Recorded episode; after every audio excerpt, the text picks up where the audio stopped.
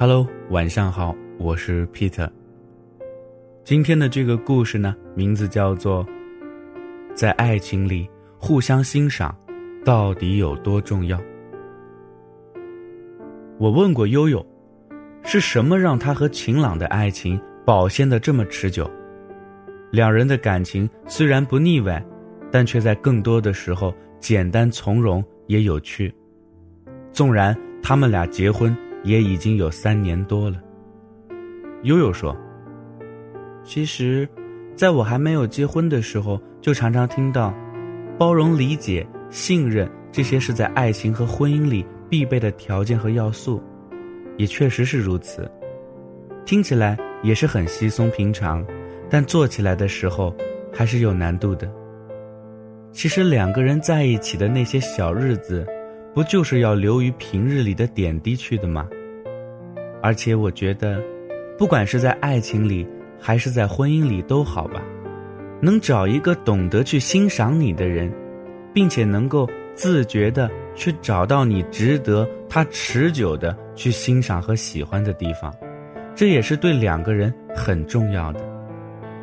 很多夫妻总爱说，对彼此已经没有什么新鲜感了。也认识了有这么长的时间了，对方的秉性习惯也一清二楚了，自然而然两个人的关系就会淡如水，激不起涟漪。其实这个世界上，无论是什么东西，只要时间一长，也会习以为常，没有新鲜感的。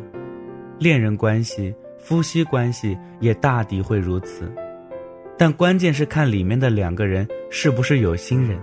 能不能用心的去创造生活中的乐趣？能不能学会彼此欣赏？听完悠悠说的，让我突然想起了林雅和她男朋友季寒。林雅是个很漂亮的姑娘，在她身边也从不乏追求者。她会有点高傲，也无可厚非。对生活的要求也从来都是要高质高量的。对自己男朋友以及未来的老公，更是制定了不少高处不胜寒的标准来。其实这也没有什么问题，毕竟没有姑娘不希望自己的男朋友或者老公是个有实力派的男人吧。对自己爱的人有期许，是很正常的一件事儿。对对方没有一点期望，反而才是比较可悲的。但是，你也不能强求的。把你的想法安放在对方那儿吧。有一回，林雅约我出来吃饭，我打趣的问他：“哎，你怎么没有把季寒带上一起来呀？”林雅叹了口气，略有点无奈的说：“哎，我可真是不想说他了。你说我这条件也不差吧？怎么就找了季寒这么一个男人呢？他除了长得帅点儿。”高点之外，其他的，我真不想说了。也许当初就不应该和他在一起，现在也就没有这么多是非了。我好奇的说：“哎，是不是季寒哪儿得罪你了，让你这么气不打一处来的？”林雅摇摇头，说道：“跟季寒在一起也一年多了，我给他制定的目标，他基本都没有给我实现。”而我的生活跟从前比起来也没有任何变化，反而有点越来越糟糕的样子。这些都不是我想要的。听着林雅满嘴对季寒的抱怨，并没有一点对他欣赏的感情在。但在我这个外人眼里，季寒并不是如林雅说的这般一无是处的。季寒对林雅的爱，是真心实意的。也是有切实的行动所证明的。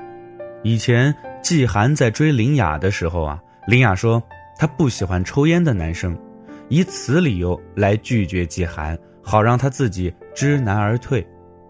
明眼人呢都看得出来，这是林雅以此来拒绝他的一个小伎俩。可是让我们没有想到的是，季寒却硬生生的把烟给戒了。让我们活生生的感叹到，原来这就是爱情的力量啊！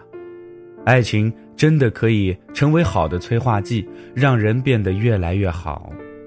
后来慢慢的，他们俩也就在一起了。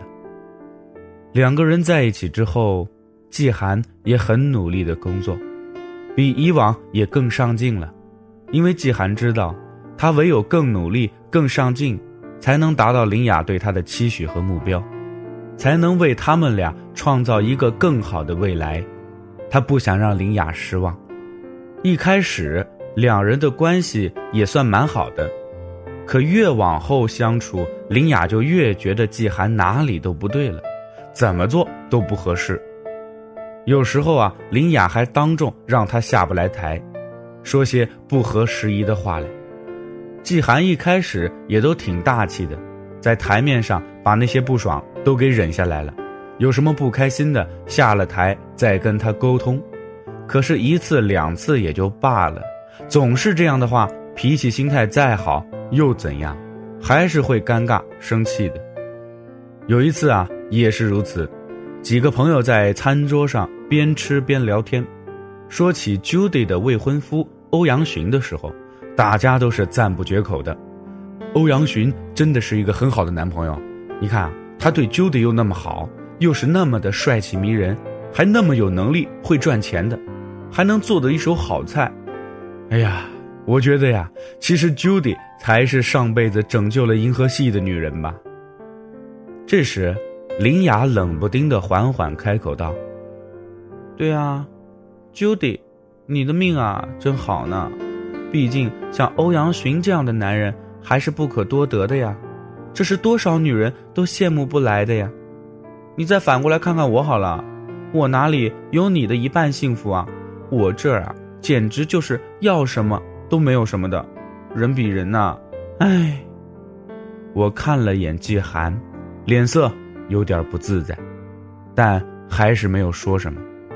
不要说他会感到尴尬不爽，这话我听着呀，都感觉到赤裸裸的不自在。看周围这气氛啊，有点冰，大家都面面相觑，没开口说话。为了缓解下这周围有点紧张的气氛，我举起酒杯来说道：“让我们一起干杯吧，我还没喝过这种红酒呢。”在这餐饭结束后不久，林雅和季寒回去后大吵了一架。林雅始终没有低下自己高高在上的头来，一个劲儿的在数落着季寒的种种不是和跟别的男人的差距。最后啊，没办法，两个人还是选择了分手。我问季寒啊：“你说你这么喜欢林雅，当初为了她能把烟都给戒了？”对人家姑娘可是说一不二的，这次你怎么舍得分手了呢？你不是说要跟人家相爱相杀一辈子的吗？